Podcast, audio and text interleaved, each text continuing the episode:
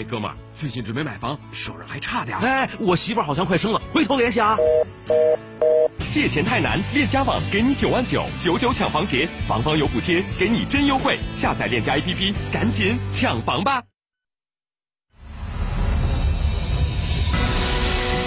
每时每刻新新闻，四川新闻频率 FM 一零六点一。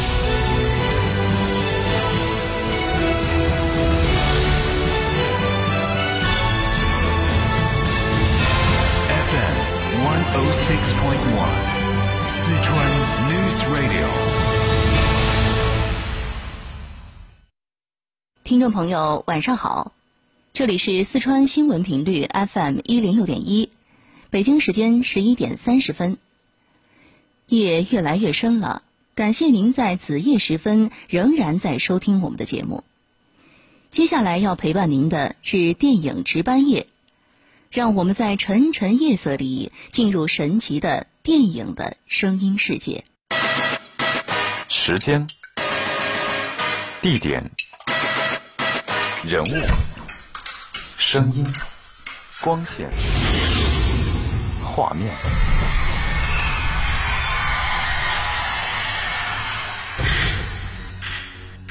一动一静，声光叠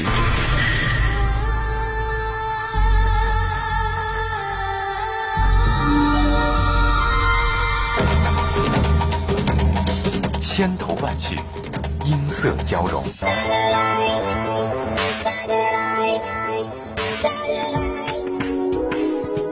夜间声音杂志，电影值班夜。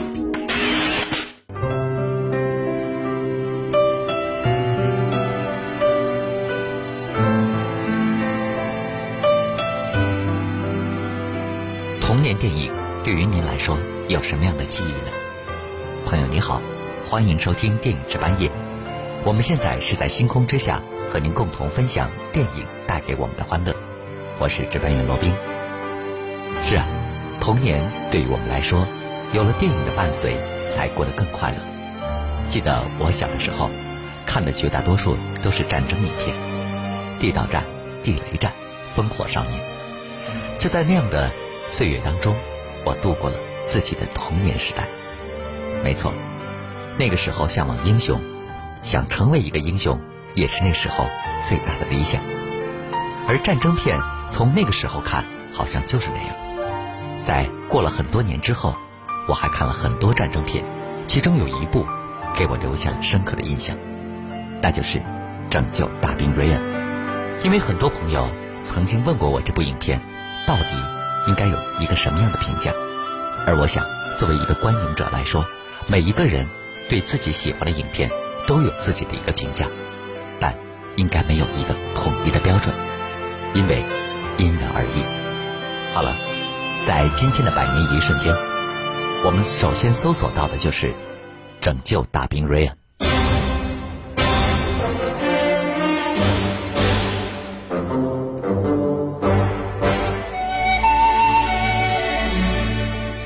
绝妙的镜中奇遇。一场多难挑战的冒险之旅，深入电影的一百年，深入光怪陆离的真相迷宫，百年一瞬间。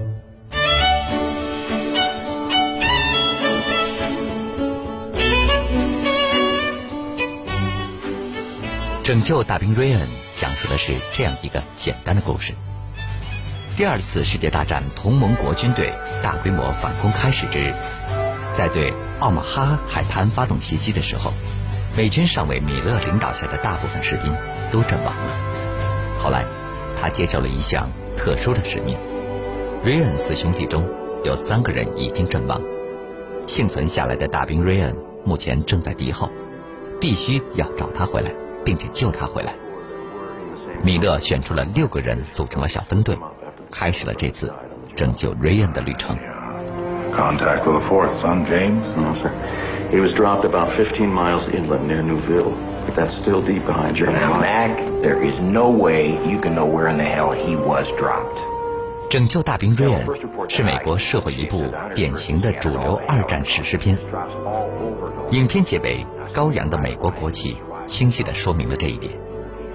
影片开始长达二十分钟的诺曼底登陆场面，以其精确的剪辑、逼真的音效和血腥的色彩，奠定了影片作为一部精彩绝伦的战争片的基础。尽管这一段和影片后来小分队出发去拯救瑞恩的举动似乎存在着叙事的断裂，但是从另外一个角度分析，导演的意图立刻清晰的凸显，那也就是战争的残酷。由不得人们自己去做主。影片对战争的描写充满了现实主义的色彩，对英雄主义、人的力量和爱国主义的传统价值进行了弘扬。镜头语言干净利落，音效激荡人心，一如导演斯皮尔伯格娴熟老道的风格。没错，这部影片的导演就是斯皮尔伯格，他的编剧是罗特罗达特。另外，汤姆哈克斯。爱德华·伯恩斯以及马戴蒙也在这部影片当中出演了角色。这是美国派拉蒙影片公司和梦幻影片公司出品的一部一百六十九分钟长度的彩色战争片。他获得了一九九九年第七十一届美国奥斯卡金像奖最佳导演、最佳摄影、最佳录音、最佳剪辑、最佳音效奖。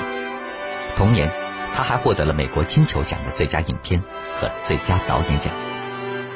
一部影片容纳了很多的荣誉，就像一个战士拥有了很多勋章一样。站在这样的一个战士面前，或者是我们面对这样的一部影片，我们应该用怎样的心态去看它呢？好了，您现在收听到的就是电影这半夜，让我们在紧接下来的一段音乐声当中，仔细的体会史诗影片的激荡人心吧。Is he? Remember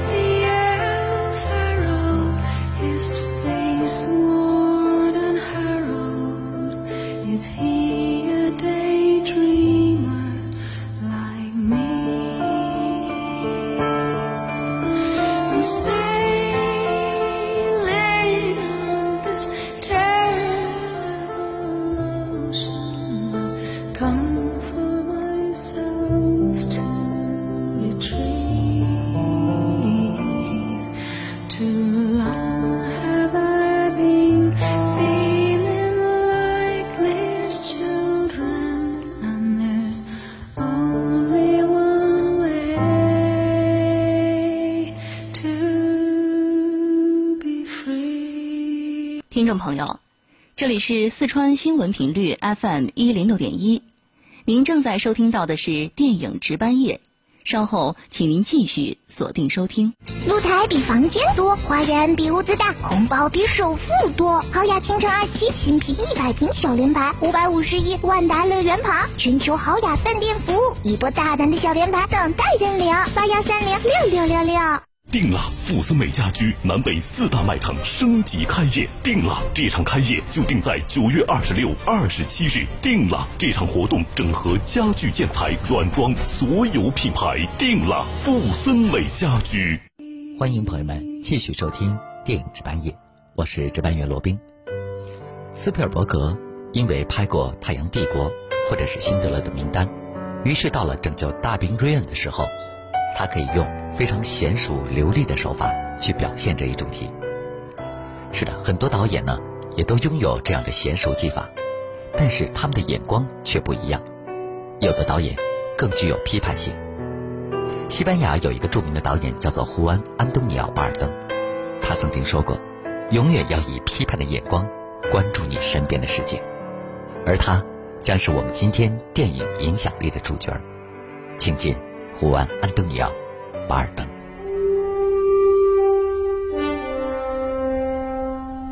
仰望星空，他们本该思考另外的人生；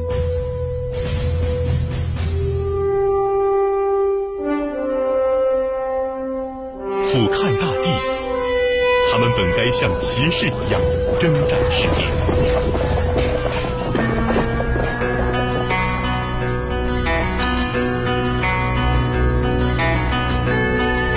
他们投身于机器制造的虚幻光影，电影影响力，百位人物倾情银幕的传奇。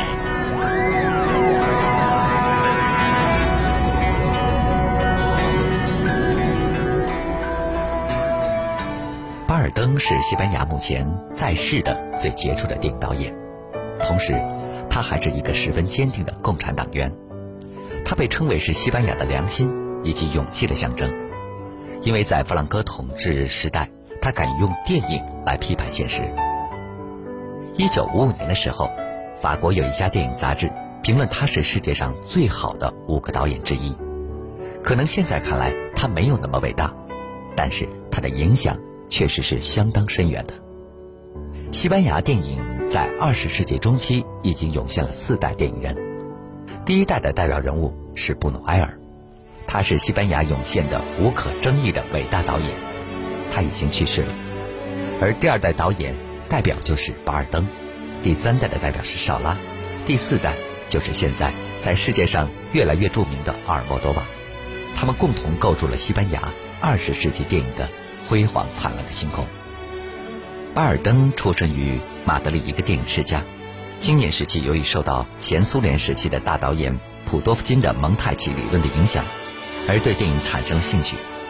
他的父亲呢是一个非常有名的舞台剧演员，他的妹妹也是西班牙著名的演员。一九四七年，他毕业于西班牙电影研究实验学院。在电影学院学习的时期，他就和另外一个后来同样十分杰出的导演贝尔兰加一同合作导演了电影《漫步在古战场》，这就显出了他的电影才华。到了一九五一年，他又和贝尔兰加合作拍摄了影片《这幸福的一对》，表达了他的电影应该深刻的根植于现实的观念。在电影理念上，他和他的前辈布努埃尔一样，是一个对现实批判十分尖锐的人，因此就不被政府，尤其是弗朗哥独裁政府所喜欢。在那个时代，他因为拍摄现实题材的电影，触怒了当局而两次入狱。一九五二年，他导演了电影《马歇尔欢迎你》。一九五五年，他又导演了电影《汽车人之死》。一九五七年，他导演的电影《复仇》获得了奥斯卡最佳外语片的提名。一九六三年，他的电影《无辜的人们》又获得了柏林电影节的联合评论奖。一九七六年，他拍摄了电影《桥》，这是一部描绘西班牙流浪汉生活的影片，获得了莫斯科电影节的大奖。一九八二年，他又拍摄了电影《警告》，再次获得了卡罗维法里国际电影节的特别奖。可以说，他也是一个得奖专业户了。对于西班牙电影的评价，他对布努埃尔的评价最高，认为他是一个不折不扣的大师。但是他似乎十分不喜欢他的后辈阿尔莫多瓦的电影。他认为阿尔莫多瓦迎合了小资产阶级的口味，同时太专注于性爱题材了。他在访问中国的时候，有一次在北京电影学院，他演讲，他就告诉所有的同学们，永远要以批判的眼光来关注身边的世界。而他一直也都是这么做的。一个人说出了一句话。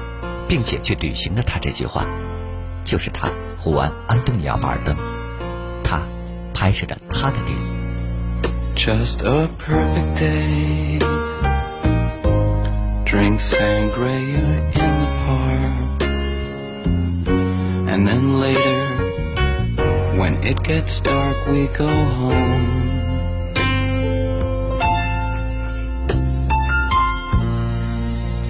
just a perfect day. Feed animals in the zoo. Then later, a movie too, and then home.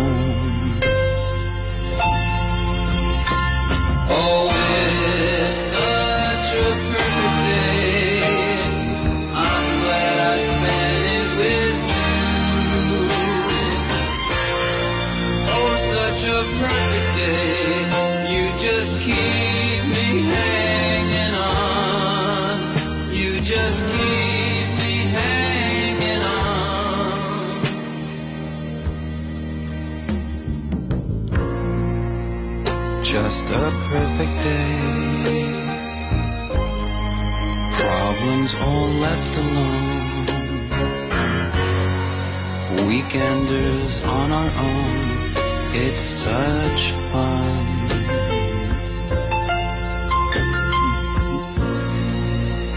Just a perfect day. You made me forget myself. I thought I was someone else, someone good.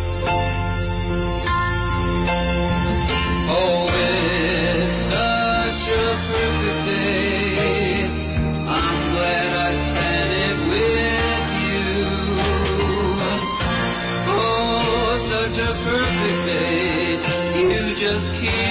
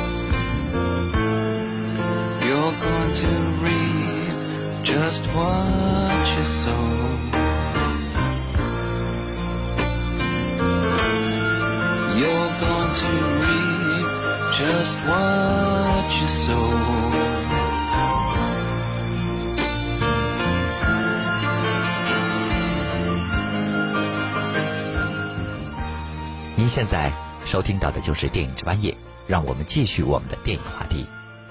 本时期的一个特色专题叫做翻拍魅力。我们今天该开始第三部新旧对比了，这也就是《龙门客栈》。好戏轮番看，我们都是炎黄子孙，希望所有武术界的人，大家同心一致。我们并不是东亚病夫。经典在 NG。春天，春天是个小孩子面孔，说变就变的。春天了，您的身体应该好一点。怕是跟这里也差不多，难得收拾了。您的心放宽一点，这房子慢慢还不是可以收拾吗？陈酒新酿，翻版魅力。《龙门客栈》最早的时候是由胡金铨导演的，当时他创造的一部新武侠，让我们都为之一振。好了，接下来传来的声音就是来自于胡金铨导演的《龙门客栈》。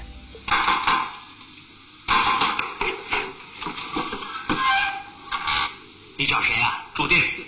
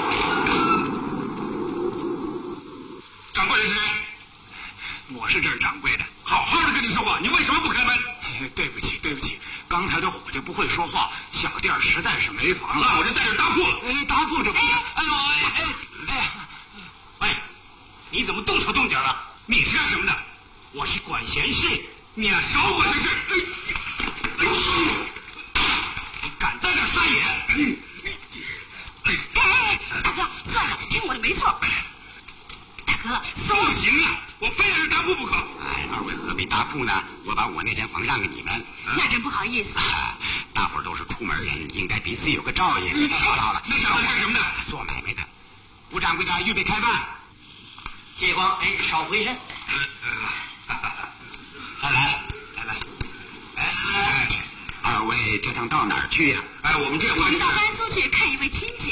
哦，哎。你们几位这趟有什么公干？呃，刑部派我们去追击两个漏网的逃犯。几位差官这趟辛苦了。来，我敬你们几位一杯。两位既是差官，有没有看见一帮起戒的犯人？一男一女，还带着一个小孩。哼，起戒的犯人倒是看到几批。你知不知道姓什么？发配到什么地方去？姓姓张。是我们的一个远亲，发配到天上去的。啊，没看见。你呢？也没听人说过。来来，来干一杯。来。哎，这酒不行啊！哎，再去烫两壶，看看有没有好的二锅头。哦。这位朋友，白天我举止无状，现在我来赔不是。来，咱们干一杯。好。刚才的事儿咱们不提了，干杯！行，来点热的。哎哎，谢谢。来，我敬你一杯。来，哎，哎，真是，干嘛你？大哥，你醉了。我醉了。你是有？我还没喝呢。没关系，酒洒了不要紧，我再给你把它满上。来，干一杯。来。你这你是怎么回事？真是吃点烧饼吧。啊！你是醉了，别喝了，等会儿啊有心口疼。我什么时候心口疼来着？你忘了？你临来的时候，娘不是叫我看着你吗？叫你少喝酒，你一喝啊就心口疼。啊！这酒啊厉害着呢，里头有鸽子粪。我这个兄弟处处管住我。既然令兄不能喝，我敬你一杯。好，来，哎，呃，你这杯都洒了，这不公平。来，喝我这杯满的。哎，好好好，我这杯也洒了，把你那杯满的借给我。嗯，这位老弟真麻烦，哪一杯不是一样吗？不一样。你这个人怎么这么说话呢？哎，再给他满这杯。我就喝你这杯。我这杯怎么好法？你再这样没结没完的，可是自讨没趣。大哥，你别管。哎，你真是，你那杯交给朱公子不就完了吗？哎，大哥，没你的事。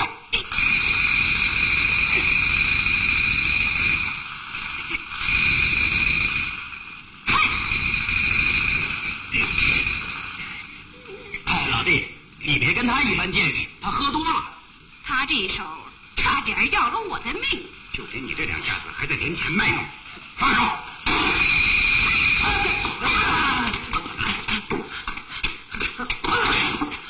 大当头，有什么指教？肖兄，你看，你叫我出来，就是为了叫我看这个？那倒不是，我觉得他们太无辜了。刚才您收听到的是《龙门客栈》的录音剪辑。对于这个故事来说，大家都耳熟能详。不过，并不是因为胡金铨的这部老版《龙门客栈》，而是由于徐克导演的新《龙门客栈》。在下期的节目当中，就为你带来新《龙门客栈》。好了，这一期的电影值班夜也就到这里了。这一夜，您还要继续的朝前行驶吗？那么，祝你拥有一段非常精彩的旅程吧。电影值班夜，祝您晚安。何去何从？爱与恨，情难苦衷。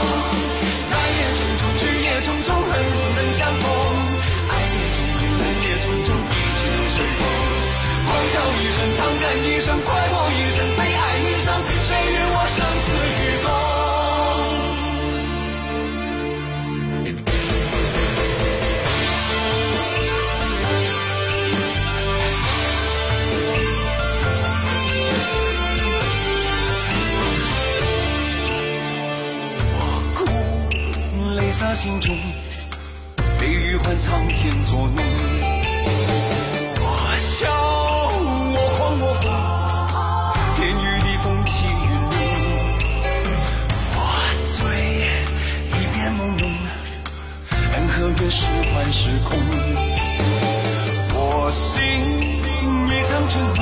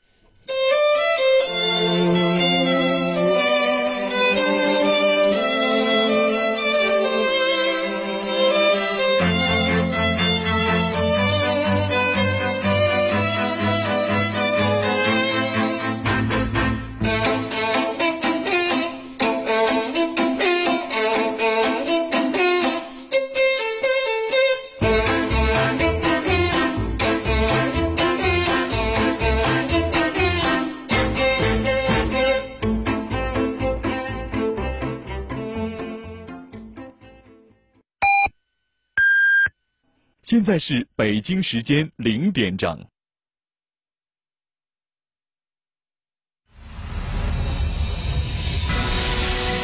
每时每刻新新闻，四川新闻频率 FM 一零六点一。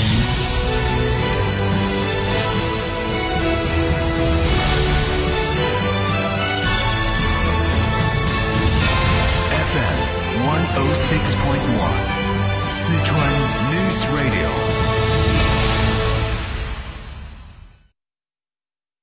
听众朋友，晚上好，这里是四川新闻频率 FM 一零六点一，北京时间零点，接下来为您播出的是《晚星话传奇》，欢迎您锁定收听。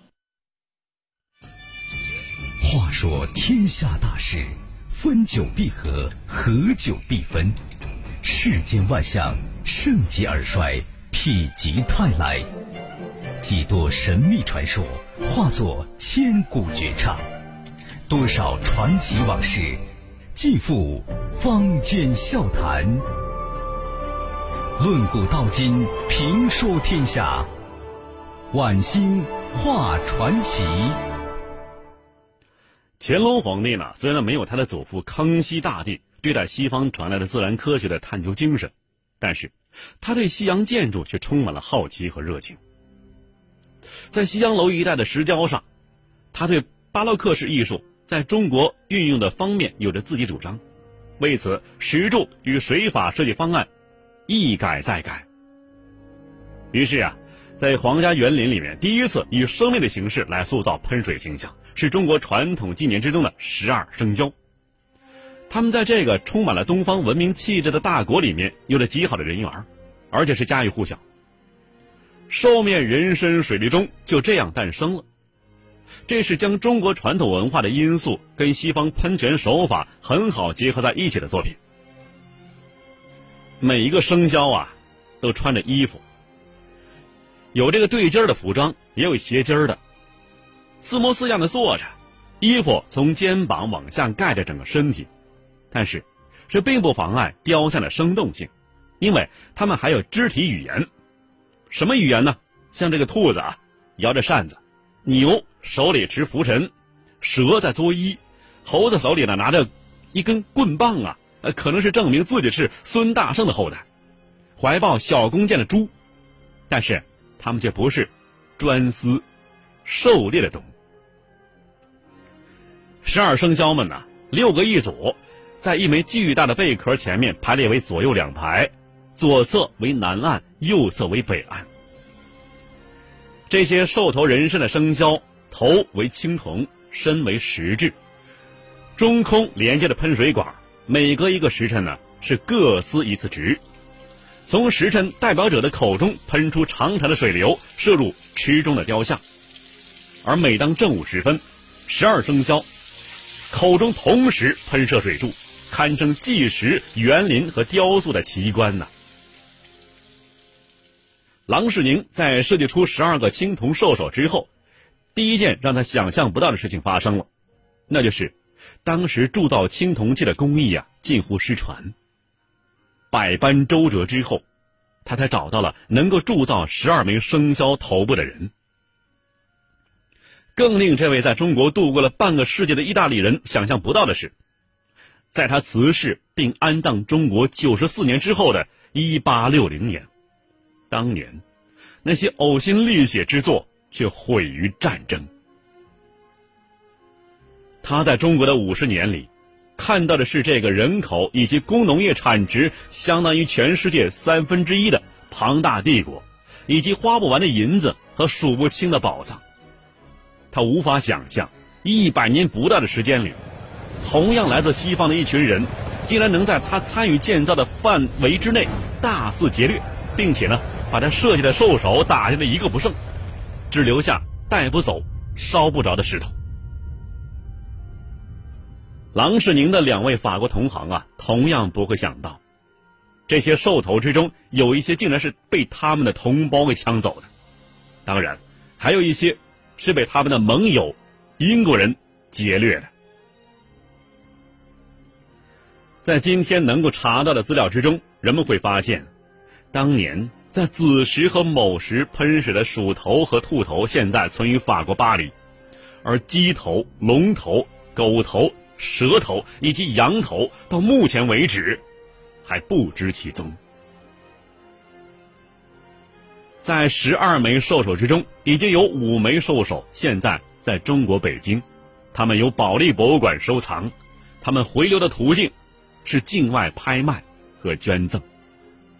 其中猪手是澳门赌王何鸿燊二零零三年捐赠给保利集团的，何鸿燊以低于七百万港元的价钱买得了猪手，而这个价格呢，与两千年保利集团拍得猴首、牛首的价格相差不多。保利集团呢，在两千年也拍得了虎首，但是得到虎首却花了一千五百九十三万港元，这个价格呀高于当时底价三倍。马首则由何鸿燊在二零零七年以六千九百一十万港币购入，并捐赠给国家。这就是我们今天所说的第一个对中国最不友好的十个国家之一——法国，以及十二生肖兽首的故事。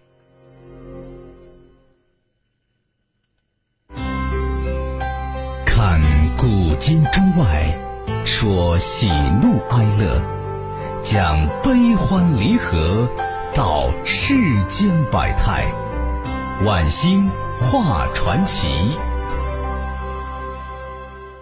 这第二个国家是谁啊？波兰。这怎么说波兰呢？老实巴交的啊，跟咱一点关系没有。如果您这么看，可就大错特错了。你听我说，这个波兰呢，在外交上有欧洲垫脚布之称。您瞧瞧，垫脚布啊，连垫脚石都不是，石头毕竟啊还是硬的，垫脚布软了劈塌，一块臭布。历史上屡受外敌欺凌。但是却是个超级反华国家，以至于到了无耻的地步。一九一九年巴黎和会，日本呢想把在一战之中趁火打劫搞到的山东特权合法化，顾维钧在会上是慷慨陈词，据理力争。各中小国家呀，在公开或者是私下场合对中国表示同情。英美法意各大国一时也有所顾忌，只有一个国家公然跳出来。发表演讲，支持日本对中国山东的要求，反对中国。这个国家就是波兰。那么，直到顾维钧写回忆录，他都不明白，和中日都没啥关系的波兰干嘛要这么做呢？同样情况发生在九一八事变之后，国际联盟啊，就国联呢，投票表决对日本进行制裁，连英法等大国都投了投了这个赞成票，唯独只有一个国家投反对票。这个国家就是波兰。中国驻国联代表团呢，怎么也想不通，一个跟日本一点关系都没有的国家，为什么这样做呢？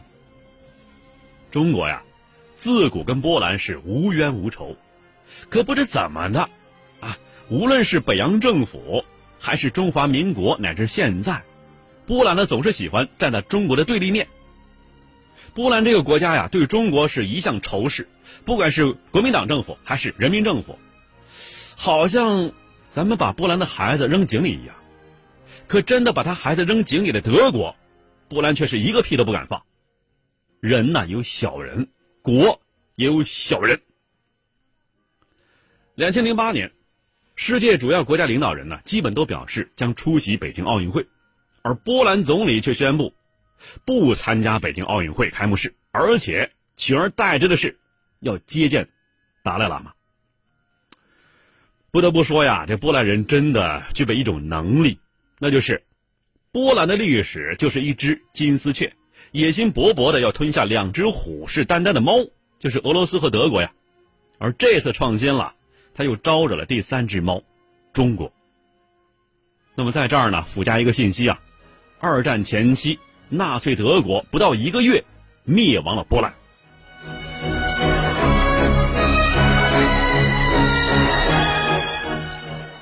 第三个国家，蒙古。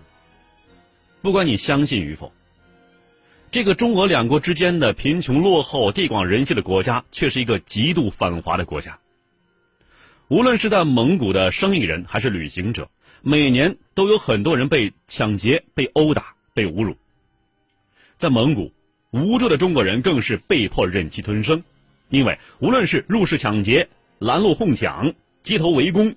蒙古警方都极不作为，低效低能的蒙古警方必然导致低破案率，而低破案率必然强化案发的数量和恶性事件的发展。在蒙古的中蒙混血儿啊，一般不会主动对别人谈及自己有中国血统，特别是有中国血统的蒙古官员对此是讳莫如深。两千零六年是对中蒙关系颇具考验的一年。因为这一年呢，是大蒙国建立八百周年。前中国驻蒙大使高树茂出于淡化历史、搁置争议、共同发展的考虑，说出了成吉思汗是你们的，也是我们的。既然我们都是成吉思汗的子孙，就要共同发展。这样的话，结果被蒙古媒体列为最不受欢迎的外国人之一，说呀这是大国沙文主义。这种弥漫在蒙古上空的仇华气息，自一九九一年蒙古变色以来是愈演愈烈。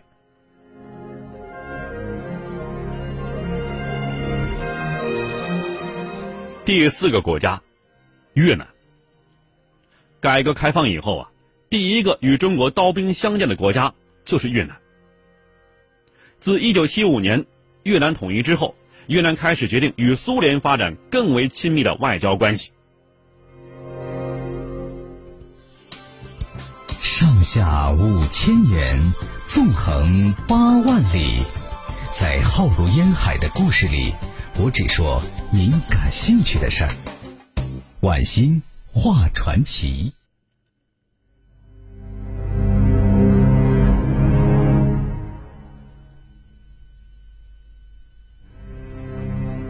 随着中国与美国恢复外交接触，中越两国的关系则变得越发严峻，导致从一九七九年到一九八九年近十年间的中越边境军事冲突。一九七九年二月十七日，中国发动对越自卫反击战。三月五日，解放军攻克北方重镇亮山。亮山以南呢，那是一马平川，无险可守。自古越南叛乱，若中国大军破亮山，越南亡。即自负请降啊！三月六日至十六日，解放军全部撤回中国境内。一九九九年，在经过多年谈判之后，中国和越南签署了边境条约。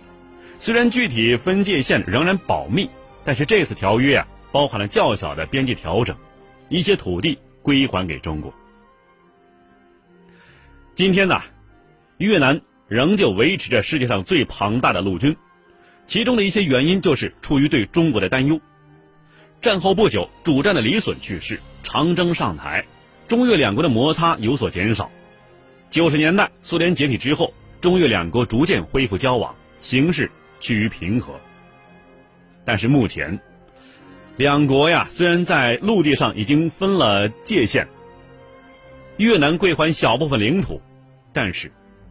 仍然侵占了我国南沙群岛的大部分岛屿，并且与美国石油公司联合勘探南海石油资源，采取少说多做方针，企图与南海周边国家共同蚕食南海资源。虽然中国政府已经喊出了主权属我、搁置争议、共同开发的和平构想，但是越南仍声称对南海拥有全部主权，无视中国抗议，多次单独向联合国提交所谓的。南海划界案，对我国领土野心是越来越大。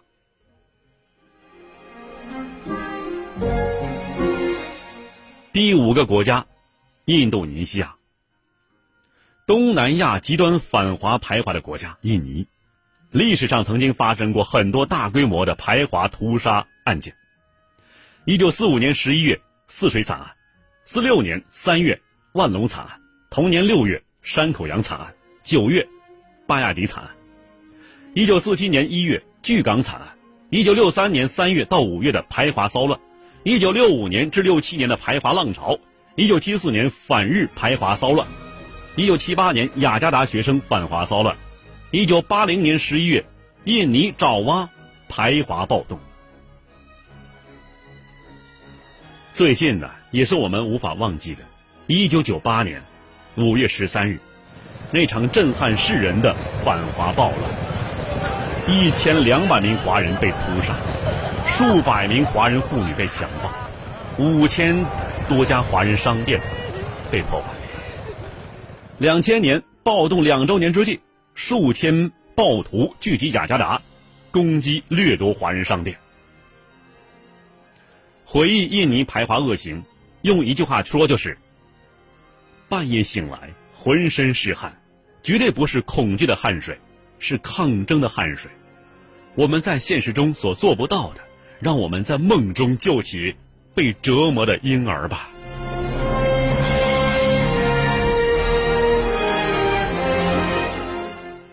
第六位，印度。印度啊，是一个很复杂的国家，独立之后一直想成为一个地区大国，于是找上了中国。我们敬爱的周总理曾经在一九五九年冒着风险访问印度，到机场迎接他的却是印方有意安排的暴怒人群，以至于周总理啊气愤的那鼻血都流出来了。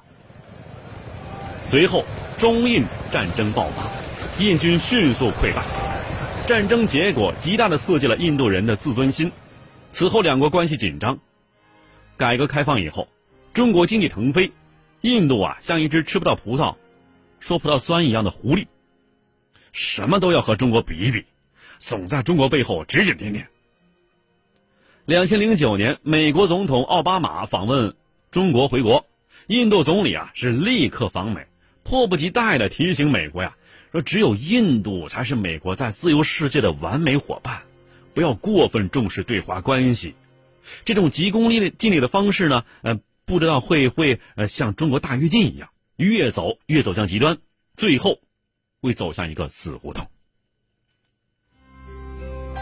看古今中外，说喜怒哀乐，讲悲欢离合，道世间百态，晚星画传奇。下面说一说新加坡。中国呀，威胁不了新加坡，而且对新加坡一直都很友好。友好的都有些纵容了，但是这个弹丸小国却每每跳出来充当反华排头兵。新加坡独立之后就宣称啊，要做东南亚最后一个与中国建交的国家，即使建交了，也要保持与台湾的军事合作关系。李光耀上台之后，不止一次的公开宣称要让中国成为二流国家。为了平衡中国在东盟中的影响。新加坡硬拉印度加入东盟，而且经常与印度举行联合军演。两千零三年，中国遭受非典 SARS 啊，新加坡总理吴作栋响应美国《华盛顿邮报》封杀中国的号召，公然拒绝访问中国。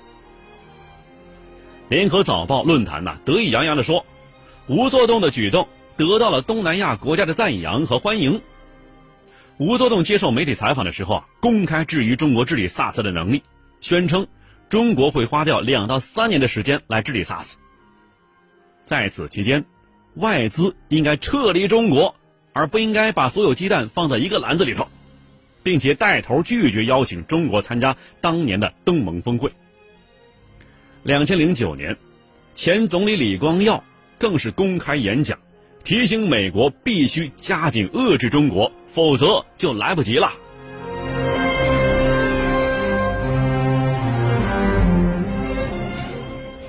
这第八个国家，韩国，中韩两国呀，隔海相望，是一衣带水的邻邦。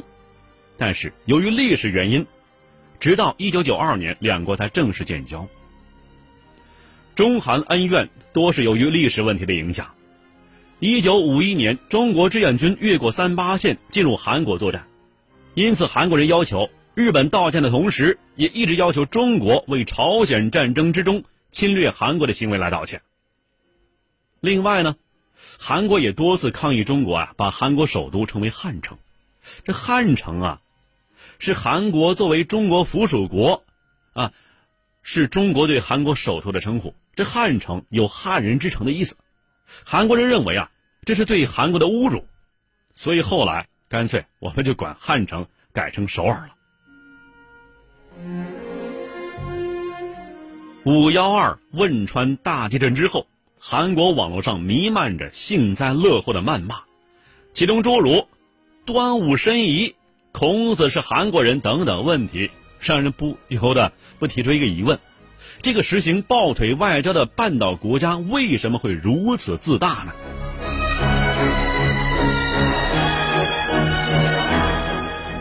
对中国最不友好的十个国家，第九位，日本。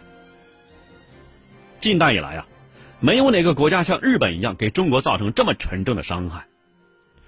中国两次近代化之路都是亡于日本。洋务运动因中日甲午战争全面失败。二十世纪二十年代，中国民族工业的春天因为日本的全面侵华而中断。百万将士战死疆场，千万同胞。丧于屠戮，数不清的城镇工矿被掠夺焚毁。而对于这一切，日本政府至今仍没有明确的道歉态度。八一五败鬼是年年上演，歪曲历史的教科书是层出不穷。驻华武官常年从事经济政治间谍工作，每年的九一八都会有一伙别有用心的日本旅游团来中国公开买春，暗中支持台独，包庇各种反华势力，秘密制定各种解散中国的方案。我们要铭记呀，日本亡我之心不死，前世不忘后世之师。晚星画传奇，说的。其实是当下的事儿。对中国最不友好的十个国家，第十，美国。美国呀，是当今全球最大、最强、最无耻的黑社会，戴着警察的面具，干着歹徒的勾当。它是一九四九年以后唯一敢公开全面侵略中国主权的国家。建国最初的十年，每年侵入我国领空的美国飞机，据不完全统计，三百多架；地面冲突十年里头有两百多次。正面直接武装侵略朝鲜、越南，一南一北夹击中国，中间出兵台湾海峡，是两岸目前无法统一的最大障碍。暗中资助藏独、台独以及海外民运等各种反华反共势力，培植大量亲美。分裂势力，策反在美留学生。七十年代以前呢，多次调集舰队在我国东海、黄海、南海地区武装逼近大陆。六十多年来啊，不间断的对华进行颠覆、刺杀、破坏、侦察行为，环中国设置大量的军事基地，国际上制造中国威胁论，经济上胁迫人民币贬值，政治上。批评中国人权。毛主席说过呀：“帝国主义亡我之心不死。”至今，世界上十个反华，九个亲美，解决问题还是要看主要矛盾呢。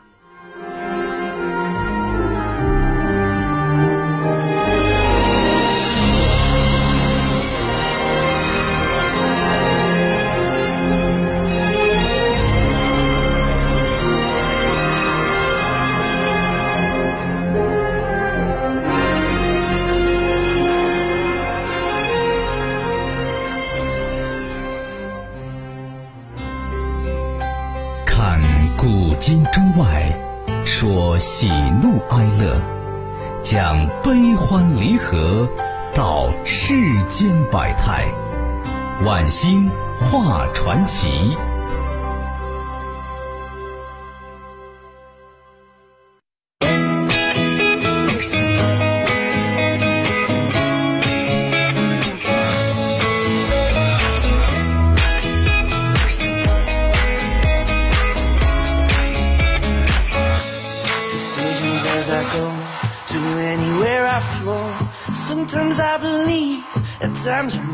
know I can fly high, I can go low. Today I got a million, tomorrow I don't know. Decisions as I go, to anywhere I flow. Sometimes I believe, at times I wish you know. I can fly high, I can go low. Today I got a million, tomorrow I don't know.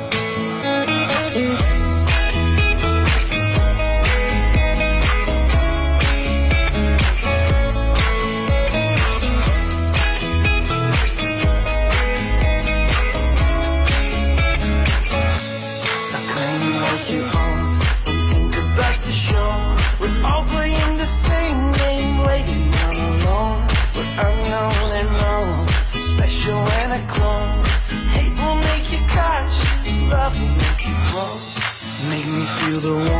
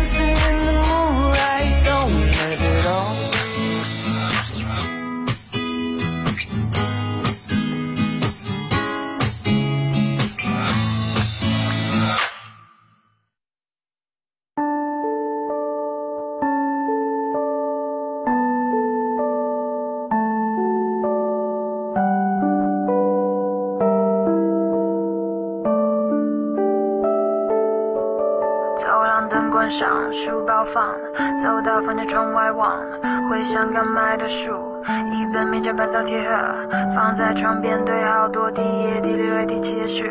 我永远都想不到，陪我看这书的你会要走，不再是，不再有，现在已经看不到。铁盒的钥匙孔，偷了光，看见它锈了好久，好久好久，外围的灰尘包围了我，好暗好暗，铁盒的钥匙我找不到，放在。长。